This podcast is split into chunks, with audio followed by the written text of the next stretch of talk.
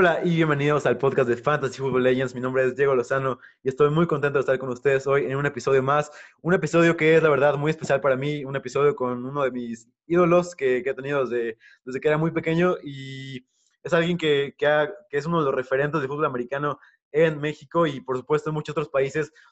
Desde 1983 hasta la fecha ha trabajado ahí y la verdad es un, es un honor estar contigo. ¿Y cómo estás, Enrique? Muy bien, Diego, me da mucho gusto saludarte y bueno, pues a toda la gente que, que nos ve y pues vamos a, a ver, seguramente será una charla muy agradable. Claro que sí, muchas, muchas gracias.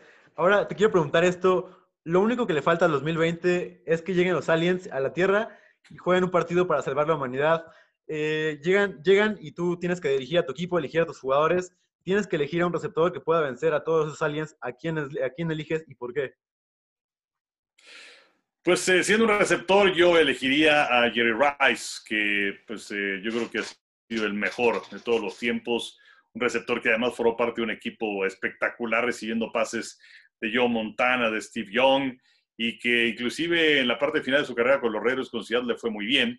Entonces yo me quedaría con Jerry Rice, que además a estas alturas del partido tiene una condición física extraordinaria. Sí, sí, sí. Estoy de acuerdo contigo. En cualquier, cualquier día podrían llamarlo al, equipo de los Niners y que juegue otro partido, porque sí es impresionante su, su, su física ahorita. Yo, la verdad, la, ahorita lo que he estado viendo es que me ha encantado totalmente Davante Adams y quiero, quiero mencionar aquí, en esta temporada lleva cero drops en toda, en toda la temporada. Yo creo que lo más importante en, en este tipo de partidos que son cruciales para la humanidad es que tu jugador no suelte ningún balón y este Davante Adams puede tener esta característica que no te va a soltar ningún balón. Por supuesto, me encantaría que Aaron Rodgers lo estaría lanzando porque tiene esta química especial que no sé si tú notes. Y no sé qué tú qué piensas de Davante Adams. Pues se me hace un receptor sensacional, pese a que no tiene más ayuda, aunque ya saben los rivales que Aaron Rodgers le va a tirar a Devante Adams. De cualquier forma, logra desmarcarse, logra encontrar un espacio y además es muy peligroso. Una de las estadísticas que hace algún tiempo se le empezó a dar importancia es eh, en un receptor son las yardas que consigue después de la recepción. Y en ese aspecto de Vante Adams me parece que es sensacional, un complemento perfecto para Aaron Rodgers, pese a que en el draft cuando todo el mundo estaba esperando que seleccionaron a un receptor o quizás a un corredor y en esa primera ronda se llevaron a Jordan Love, un coreback pero bueno, de cualquier forma, eh, yo creo que es un receptor realmente sensacional y que además en esta parte de la temporada está haciendo eh, de una manera extraordinaria. Tan es así que Green Bay es el mejor equipo ahora de la Nacional. Sí, totalmente. Estoy justo ahí contigo, estoy muy de acuerdo contigo y y como tú dices, es muy importante esta, esta estadística de las yardas después de la recepción y es muy importante como para, para que pueda avanzar tu equipo de fútbol americano. Y ahora te voy a pasar con la siguiente pregunta. Eh, solo puedes tener en tu equipo a un cornerback de la actualidad por los próximos 10 años. ¿Con quién te quedas y por qué? Pues yo me quedaría con Richard Sherman. Eh, aunque sus años eh, mejores ya quizás habrían pasado con los halcones marinos, con aquella legión del boom, con Chancellor y con Thomas. Eh, realmente eh, la, forma en la que se coloca Sherman y vamos también lo que hizo con San Francisco para llegar hasta el Super Bowl, me parece que es un jugador espectacular y creo que hay que tomarlo en consideración. A mí me encanta. Eh, otro podría ser Stephon Gilmore de los Patriotas de Inglaterra, que también es un esquinero realmente extraordinario. Pero bueno, con cualquiera de los dos, pero yo colocaría primero a Sherman y después a Gilmore. Ok, ok, me gusta mucho. Yo me voy con, em, con Marlon Humphrey, este jugador de los, de los Cuervos de Baltimore, que, que me parece increíble cómo ha cubierto a todos los receptores en esta temporada. Vemos que tiene un, una, un porcentaje de, de, de pases completos sobre él muy, muy, muy, muy, muy, muy bajo. Que, que, ayuda a que el equipo de los Ravens tenga una defensiva, por lo menos en aérea, que ha, ha, jugado bastante, bastante bien y que ha podido como contribuir un poco al ataque, al ataque de los, de los Cuervos de Baltimore. Y yo creo que es muy importante, una pieza, yo tal vez, si no es que la más importante de la defensiva de los cuervos. No, bueno, y además eh, los cuervos dependen notablemente de su defensiva, porque aunque es un equipo donde los reflectores se van directamente para Lamar Jackson, pero bueno, está demostrado en esta liga que si no tienes defensiva difícilmente vas a poder ganar partidos. Así que bueno, eh, estoy, estoy de acuerdo contigo, me parece una buena selección y, y vaya que los cuervos han, han, requerido su defensiva en esta campaña que ha sido tan difícil para ellos ahora que han sido tan golpeados por la cuestión del coronavirus. Sí, sí, estoy, sí, estoy muy de acuerdo contigo. Y ahora te quiero preguntar, preguntar esto porque tú eres un, un, experto en toda la historia de la NFL. Si tuvieras que rankear a Kelsey dentro de tu top, no sé, 5 de Titans, ¿dónde lo pondrías por, y por qué? Ay, eh, pues sí está complicado. Mira, ha habido alas cerradas que me han encantado. No vi jugar a Mike Ditka, pero formó parte de una época sensacional con los vaqueros de Dallas. Eh, sí vi jugar a Kellen Winslow, de aquellos cargadores de San Diego. Ahora ya, fíjate, era curioso, en un principio sonaba raro decir cargadores de Los Ángeles y ahora suena raro decir cargadores de San Diego. Sí. Pero bueno, Kellen Winslow, para mí el mejor a la cerrada que he visto. Me gustaba mucho también Dave Casper, eh, de los Raiders, que era también una ala cerrada verdaderamente extraordinario. Eh, Benny Cunningham, que era de los acereros, aquellos de la cortina de los 70s. Eh, y bueno, pues por supuesto Kelsey y Kittle, ¿no? Que lamentablemente este año Kittle ha, sufrido muchísimas lesiones. Hay que colocar también a Gronkowski, ¿no? Indiscutiblemente, los Patriotas de Nueva Inglaterra. Em, entonces, ¿en qué lugar colocaría Kelsey? Pues em, yo creo que lo colocaría detrás de Winslow y lo colocaría detrás de Gronkowski. Yo creo que lo colocaría en el tercer lugar. Ok, ok. Entonces lo colocas tú por encima de Tony González. Sí, sí lo colocaré por encima de Tony González. Claro, por supuesto que no. No lo mencioné y además miembro del Salón de la Fama. ¿no? Ok, ok. Me gusta, me gusta. Te pregunto esto porque eh, yo lo pondría justo, justo detrás de, de Gronkowski, como tú dices, porque la verdad, o sea, quiero darle aquí un poquito de apreciación, un poco de amor a Travis Kelsey. Lo que estamos viendo esta temporada es algo muy, muy difícil de ver. Estamos viendo que ya le faltan 127 yardas para romper récords que rompió George Kittle hace dos temporadas, me, parece. Que nada, le faltan 127 yardas. Creo que es algo muy importante para, para destacar esto. Y también que lleva cinco temporadas consecutivas con más de mil yardas eh, Travis Kelsey. Creo que el último en hacerlo fueron cuatro temporadas consecutivas creo que es algo muy, muy importante y tal vez como, como, como tú dices, es un, jugador que es muy, muy importante y que siempre está ahí Kill como en la, en la sombra de Kelsey y tal vez puedan, puedan llegar a, tener números muy, muy, muy, muy parecidos al final de las, campañas de los dos, ¿no? Sí, de acuerdo. Y, también es complicado hablar acerca de, de, temporadas o de épocas distintas, porque oh, la NFL cambia totalmente en los 70 cuando hacen una serie de, modificaciones al reglamento motivando el ataque aéreo. Eh, antes era pues eminentemente terrestre y entonces eh, pues eh, las alas cerradas eran las que también se involucraban después de los receptores. Entonces sí, son épocas complicadas, distintas para poder hacer una comparación, pero bueno, eh, me, parece lo que señala acerca de, Kelsey, que es un gran receptor, que además eh, pues se favorece de todas las eh, armas con las que cuentan los jefes de Kansas City, que tiene una gran línea, que tiene un gran, gran coordinador, y viene y hay que hablar acerca de él, porque eh, necesitas a alguien que maneje la ofensiva y que seguramente va a ser entrenador en jefe la próxima temporada. Y tienes a distractores como puede ser Sammy Watkins o Tariq Hill. Y por supuesto tienes ataque, ataque terrestre, tienes a Patrick Mahomes y tienes a Andy Reid como entrenador. Entonces, si metes todo eso en una, una licuadora, bueno, te va a salir un producto sensacional y todo el mundo con muy buenos números. Sí, sí, sí, estoy de acuerdo contigo. Ahora, ahora que mencionas a Eric Bienemy, me gustaría preguntarte si crees que la, designación de Houston Texans, de Sean Watson, Eric Bieniemy, dándose la mano, ¿qué te parece esta, esta combinación? Em, no lo sé, habrá que ver. Eh, Creo que hasta cierto punto Romeo Crenel ha hecho un buen trabajo, aunque todavía se mantiene como entrenador interino con el equipo de los Tejanos, que es un equipo que, que había ganado continuamente su división, llegando a postemporada, pero quedándose en el camino. Y de hecho, en la postemporada anterior eh, tenían dominados a los jefes hasta que se les ocurrió eh, sacar una jugada sorpresa, una patada de despeje y bueno, pues ahí le dio la vuelta el equipo de, de los jefes de Kansas City. Pero bueno, eh, no sé, no sé si es que vaya bien con el equipo de los Tejanos de Houston, si es que se vaya a quedar Crenel, pero sí es una realidad que viene mi, o sea, tiene las cartas credenciales para ser entrenador en jefe del equipo que se me parece extraordinario. Sí, estoy de acuerdo contigo y Ahora quiero, hacerte, quiero, hacer esta, quiero hacerte esta pregunta. Ahora sobre el GM. Imagina que te llaman los Niners y te, te contratan para que seas su GM y te quedas con la posición número 15 global del draft. Tú como, como, como Enrique Burak, ¿a quién eliges eh, en esta posición 15 global del draft para, para el futuro de los Niners? O sea que me contratan en lugar de John Lynch. Um,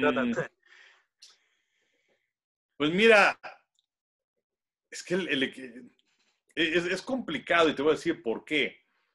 eh, porque San Francisco ha tenido muy mala suerte este año con las lesiones. O sea, el año pasado estaban en el Super Bowl y lo debieron haber ganado. Debieron haber ganado el Super Bowl. O sea, eh, cometieron errores a la defensiva y a la ofensiva, faltando siete minutos, y por eso es que Kansas City le sacó el partido.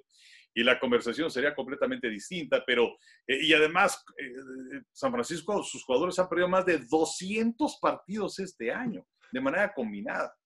Entonces, eso quiere decir que, que es un equipo que necesita solamente un pequeño repunte. Eh, habrá que ver cómo están las cosas, pero creo que sí es un punto débil el del coreback. Eh, a mí Jim Arapolo no me convence. Creo que tienes, o sea, cuando están todos sanos, tienes una buena línea, tienes corredores, tienes receptores, tienes a Kittle, de que hablábamos hace un momentito, tienes defensiva, pero bueno, Bosa está fuera, pero bueno, estará de regreso. Em, y, el, fuerte de San Francisco el año pasado era justamente su defensiva. Entonces yo creo que Garapolo no es el coreback que los va a llevar lejos, Mules menos.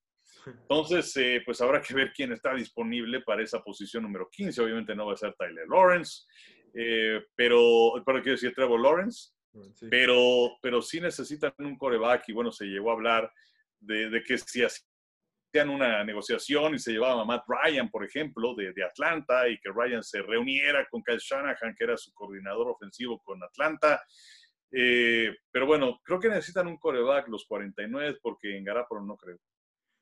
Sí, yo, yo estoy de acuerdo contigo. Lo he hablado en varios episodios que, que me gustaría que ver a un quarterback manejar toda esta ofensiva con ello, con todas estas armas, Tivo Samuel, Mostert, estas ofensivas, que aparte con la mente de, ofensiva de Kyle Shanahan, siento que sería una explosión increíble, tal vez una de las mejores ofensivas, ver a un quarterback élite, así del, del tier 1 de todos los quarterbacks, ver a, ver un quarterback así con Kyle Shanahan, creo que sería una explosión increíble y con la defensiva que ya mencionabas, eh, sería increíble. Ahora lo, lo, que, lo que yo me iba a ir más o menos es estaba leyendo reportes de que Sherman iba, estaba dudoso sobre su futuro en los Niners. veía que estaba consciente, leí un reporte de, un reportero de ESPN que decía que estaba consciente del tope salarial de los Niners y que veía muy improbable que, eh, que, lo contrataran para la próxima temporada.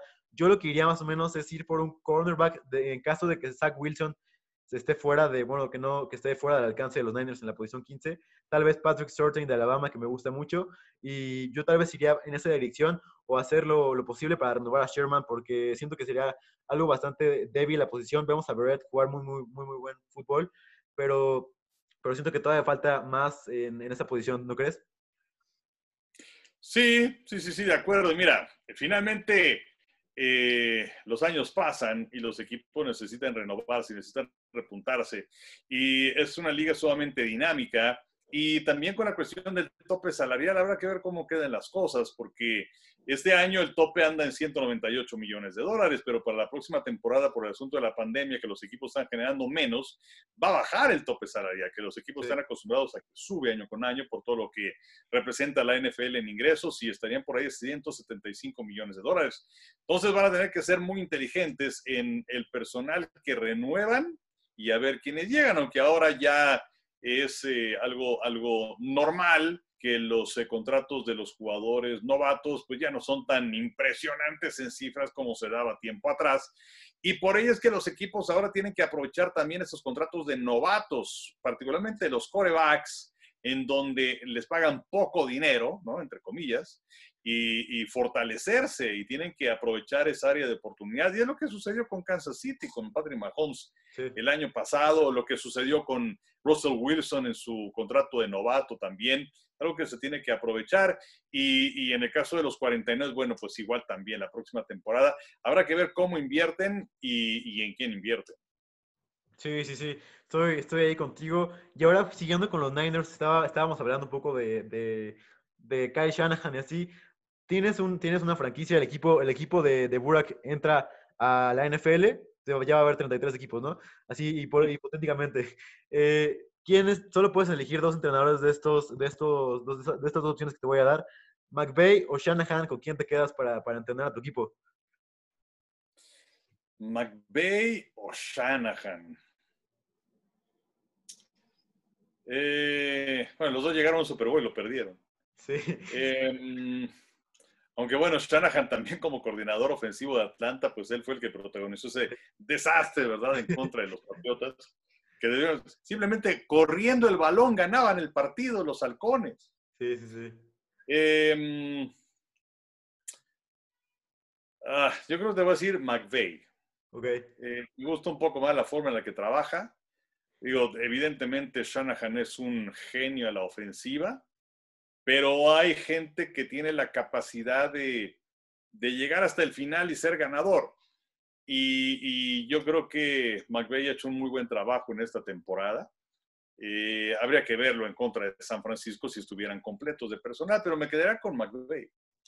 Ok, me gusta. Yo también, yo también justo tenía McVeigh, siendo que ese es una... Bueno, tuvo, por supuesto, desde el inicio de su, carrera ahí, tenía a Jared Goff, tenía a Donald y tenía a Gurley. A partir de ahí fue como armando, creando toda toda la, todo el equipo de los Rams pero aún así ha hecho un muy buen trabajo, creo yo, y lo vimos apenas en este Thursday Night Football, este juego pues, de jueves por la noche, que vimos que cómo fue, obviamente los Patriotas están totalmente faltos de personal, pero vimos cómo fue como moviendo el balón muy bien ante, ante los Patriotas que venían motivados después de, blanquear a los Chargers de manera increíble. Creo que esto es algo que, destacas mucho de, de que tiene siempre la manera como de innovar en su juego y de, y de ir cambiando conforme la ofensiva cambia y conforme ve los, los enfrentamientos, ¿no?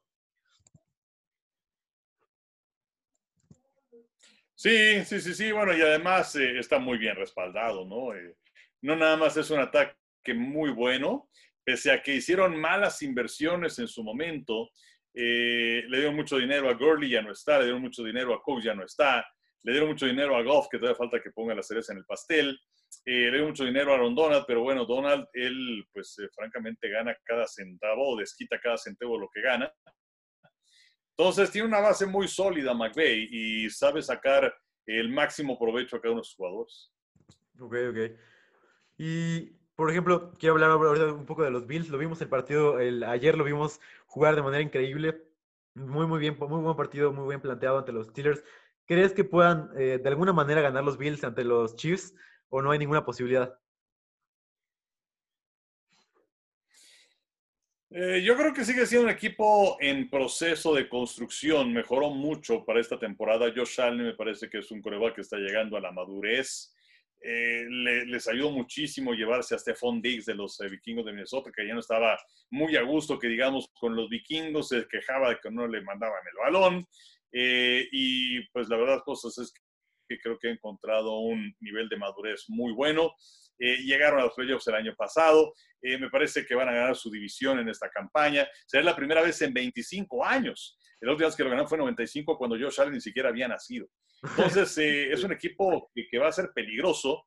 Y bueno, pues por supuesto que no existe la, la ventaja de, de, tu público, pero hablando acerca de la localidad en la postemporada, pero que algún equipo vaya a meterse a Búfalo con el frío de enero, con la nieve de enero, pues entonces los Bills van a tener la posibilidad de, meterse a la fase eh, a la fase divisional, ¿no? Porque, bueno, no van a quedar en primer lugar de la conferencia, entonces van a tener que jugar en la fase de comodines, pero creo que sí se pueden meter por lo menos a la divisional y dar un paso adelante importante. Sí, por lo menos para todos los Bills que nos escuchan, tienen la posibilidad de llegar más allá del comodín y eso va a ser muy, muy bueno para ellos. Y como tú dices, yo siento todavía que falta un poquito más de, de proceso para el equipo, pero lo que está haciendo Josh Allen me parece muy, muy bueno. Me parece que está haciendo como lo que todos esperábamos de él cuando, cuando salió y estaba dando buenos partidos, pero hemos visto, lo que más me gusta de él es que hemos visto cómo ha progresado. Su primer año casi no pasaba el balón y corría y corría y corría y casi no, no se veía ningún, ninguna, ninguna base de, de, pases de él. En el siguiente fue mejorando un poco, pero vimos cómo terminó su temporada de una manera muy, muy mala en ese comodín contra los Texans. Y esta temporada yo siento que ya puede, ya puede, estar dando ese salto, como tú dices, de calidad para ser alguien muy, muy bueno. Y, y ahora quiero preguntarte con los Saints, tal vez es nuestra penúltima pregunta, ¿qué tan lejos ves llegar a los Saints con Taysom Hill en esta temporada y quién es tu contendiente principal en el Nacional? Eh, bueno, la verdad es que cuando crees que sabes más es cuando sabes menos, porque eh, la verdad es que se veían muy bien los Santos y sí el momento me sorprendieron cuando viene la lesión de Drew Brees y que no hayan colocado a James Winston como coreback, porque es el que tenía más experiencia, además en el partido en el que se lastima contra San Francisco es el que aparece para la segunda mitad y porque Tyson Hill había lanzado solamente 20 pases en su carrera, incluyendo postemporada y solamente había tenido 11 completos, pero bueno, pues eh, sin tener partidos espectaculares de parte de Hill, los Santos venían ganando gracias a su defensiva. Pero resulta que van en contra de las Águilas de Filadelfia, que eh, deciden colocar a Jalen Hurts como coreback porque Carson Wentz, pues parece que su ciclo ya terminó con el equipo de las Águilas de Filadelfia y pierden. Eh, pese a que ya está de regreso Camara y a que ya tiene de regreso a, Thomas eh, y que su ofensiva, insisto, pues es, es bastante buena. Entonces es una cuestión de semana a semana, particularmente en la nacional, porque la americana, eh, aunque mucha gente decía Pittsburgh y que estaba invicto y no, que, no sé qué tanto, a mí la verdad es que nunca me convencieron por el, el, calendario que habían tenido, por la forma en la que habían jugado contra algunos oponentes que, pues la verdad eran regularcitos o que tenían bajas eh, notables en su personal, como fue en el segundo partido que tuvieron contra Baltimore, que nada más pudieron tener disponibles a 40 jugadores y 10 de ellos de la escuadra de práctica. Eh, entonces, bueno, yo veía muchas fracturas con los acereros, para mí siempre fueron los mejores los jefes de Kansas City, y ahora, bueno, los tienes ya con su marca que refleja que son el número uno de la americana. Pero en la nacional, esto va semana a semana, porque una semana parece que es Seattle, y otra semana parece que es Nueva Orleans, y otra semana parece que es Green Bay. Eh, y, y, bueno, en esta semana pues es justamente Green Bay. Lo que ha hecho Aaron Rodgers me parece realmente espectacular. Eh, con los problemas que decíamos hace un momento de personal, por el enojo que tuvo por el asunto del draft. Eh, el año pasado ganaron 13 partidos los empacadores, se quedaron una victoria del Super Bowl. Eh, entonces, en este momento me gusta muchísimo lo que está haciendo Green Bay y la posibilidad de que sean el número uno en la siembra nacional y que tengan la ventaja de jugar en casa. Eso sería realmente sensacional y que se vayan a meter al lambón no va a ser nada sencillo para sus rivales. Sí, así es. Y, como tú dices, además de todo eso, yo siento que hay una muy buena química en el equipo. Lo que es como que se llevan muy bien. Vi, vi un poco eh, cuando, cuando Davante Adams le, va, le entrega el balón, el, cuatro, el touchdown 400 a Aaron Rodgers, se hinca ante él y le da el balón. Siento que es una muy buena química entre ellos dos. Me encanta la química entre Davante y, Aaron Rodgers. Y como tú dices, siento que puede llegar muy, muy lejos y más con la localía. Creo que es muy, muy importante. ¿Tú quién crees que sea el número, el, como el número uno para, para el MVP? Yo creo que está entre, entre Mahomes y Rodgers, ¿no crees? Sí, de acuerdo contigo. Eh, por ahí en un tercer lugar, un Russell Wilson, pero eh, yo me quedo con Rodgers, em, que además me encanta. O sea, creo que es el, el coreback que hace ver más fácil el jugar la posición de coreback y no es fácil que se vea fácil. Eh, entonces, a mí francamente me gusta muchísimo lo que ha hecho Rodgers. Eh, no descarto lo que ha hecho Mahomes, que es un gran coreback, es indiscutible, eh, que tiene esa capacidad de regreso en contra de los delfines el fin de semana, estaba abajo por dos dígitos, como ha pasado en muchas ocasiones anteriores, y es el único coreback en la historia que tiene marca positiva cuando en algún momento de sus partidos ha estado bajo dos dígitos, incluyendo postemporada, tiene marca de ocho ganados y cinco perdidos. Pero eh, también te preguntas, bueno, ¿y qué pasaría con Patrick Mahomes si estuviera con los Jets? Cuántos partidos habría ganado este año. Entonces, eh, sí creo que pasa una parejera entre Mahomes y Rogers, pero yo me quedaba en este momento con Aaron Rodgers. No tiene el personal que tiene Kansas City. Ok, ok, me gusta, me gusta, me gusta eso. Esperemos, veremos cómo, cómo termina esto, esta batalla. Yo siento que es una, algo muy, muy emocionante. Y aquí te viene la última pregunta. Muchas gracias. La semana 15, se, se viene la semana 15. ¿Qué es lo que más te emociona ver de esta semana en donde muchas cosas se definen? Pues eh, me llama mucho la atención el partido de Nueva Orleans en contra de, Bol, de, de Kansas City. Ah, sí, sí, sí. Sí, sí, sí. Que bueno, quién sabe, podría ser el Super Bowl. Eh, ya ha dicho Los Santos que bueno, ellos no tienen ninguna prisa en que regrese Drew Brees. Entonces, pues seguramente veremos a Taysom Hill el próximo domingo. Eh, e-, ese partido me llama, me llama mucho la atención, a ver quién es el que realmente puede establecer condiciones eh, y, a ver si es que realmente Kansas City es el mejor equipo de la NFL y a ver si es que los Santos son capaces de regresar después de la derrota tan dolorosa este domingo. Así es, yo creo que la ofensiva de los, de los Santos, yo creo que no funciona de la misma manera con, con Taysom Hill. Aquí te tengo una estadística que dice de que de los tres, tres de los cuatro juegos, tres de los cuatro los juegos de Taysom Hill han sido la, menor cantidad de puntos que ha registrado los Santos. O sea, que cada que juega Taysom Hill como que no se ve la misma ofensiva explosiva que veíamos con, con Drew Brees, que jugaba de manera increíble. Y su único juego con más de 24 puntos de Taysom Hill ha sido contra un, contra un equipo sin ningún coreback, con un, receptor de equipo de prácticas como coreback contra los Broncos en ese partido que, que, que no, no se debió haber jugado de, de principio. Y tú, tú, qué, tú qué piensas sobre como sobre toda la, toda la actuación de, ¿cómo que, ¿cuál crees que es el resultado de, de, de ese partido? Pues yo creo que Kansas City debe ganar. Eh, vamos a ver si es que finalmente se dan las condiciones, pero pues eh, es un equipo que tiene eh, sobre todo su personal completo. Y entonces, y, y, el hecho de que de los Santos no cuenten con Breeze, creo que sí marca una gran diferencia en esta clase de partidos que no tienes a tu mejor hombre. Entonces me parece que Kansas City va a ganar. Estoy de acuerdo. Yo me voy a ir, te voy a, te voy a, hacer, te voy a sorprender un poco, pero he mencionado a lo largo de, de la, de la, del, del, podcast que, que Drew Locke es de los quarterbacks, ya sé, o sea, no, ni siquiera es un elegio ni nada, pero Drew Locke es de los quarterbacks que más divertidos llegan a ser cuando, cuando juega, porque tiene estos dos contrastes de, tiene un lanzamiento gigante buenísimo y tiene este lanzamiento que, que no sabes por qué, ni por qué, la, por qué la sacó. Y creo que se enfrentan, se enfrentan dos de los quarterbacks más divertidos de la liga, eh, Drew Locke contra Josh Allen, siento que va a ser bastante divertido, siento que puede ser un partido que tal vez sea muy poco abajo, muy, un poco abajo del radar, pero siento que va a ser un poco divertido ver jugar a Drew Locke, que tiene estos lanzamientos, tiene, es el, de hecho es el cuarto debajo de, de Russell Wilson, de Mahomes y de Aaron Rodgers en Big Time Throw Rate, que es un, es un, es un rating que, que, que lanzan por que por, como por jugadas grandes que hacen, es el cuarto solo debajo de ellos tres, pero también es el, es el tercero debajo de, de Trubisky y de Mullens con, con, más jugadas que pueden ser interpretadas. Así que es como una, una baraja ver jugar a, este, a este jugador que yo creo que ya se le acaba el tiempo, ¿no? Para, para, para brillar en los Broncos. Sí, eh, y, y, mira, eh, el, el, caso de John Elway es interesante con los Broncos porque siendo los mejores quarterbacks en la historia, no tiene la capacidad realmente de, de, seleccionar a un coreback que sea importante, que sea el hombre de franquicia.